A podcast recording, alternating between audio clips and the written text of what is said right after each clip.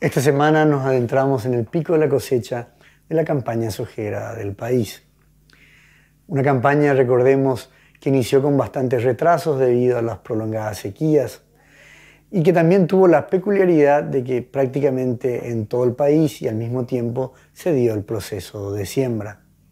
A esto se suman las intensas lluvias y el poco sol durante el mes de enero, lo que terminó impactando negativamente por el exceso de humedad generado sobre todo las regiones del sur de Alto Paraná y de Itapúa, que fueron las más afectadas. Esta semana se produciría, por lo tanto, mucho movimiento logístico, ya que como la siembra se dio de manera conjunta, también se está dando al mismo tiempo la cosecha. De hecho, tanto la suba del combustible como este evento repentino han ocasionado que el costo del flete aumente considerablemente. Se denomina una buena campaña cuando la cosecha supera las 10 millones de toneladas. Todo va a indicar que la producción no alcance estos volúmenes. Sin embargo, el productor va a ser compensado por el aumento significativo en los precios de la soja y de los otros commodities agrícolas.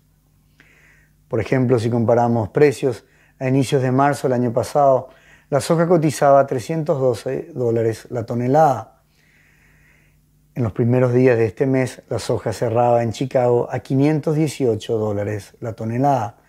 La variación interanual entre estos precios es de más del 65%. Por último, se espera que esta variación en los precios termine ocasionando un mayor ingreso de divisas al país.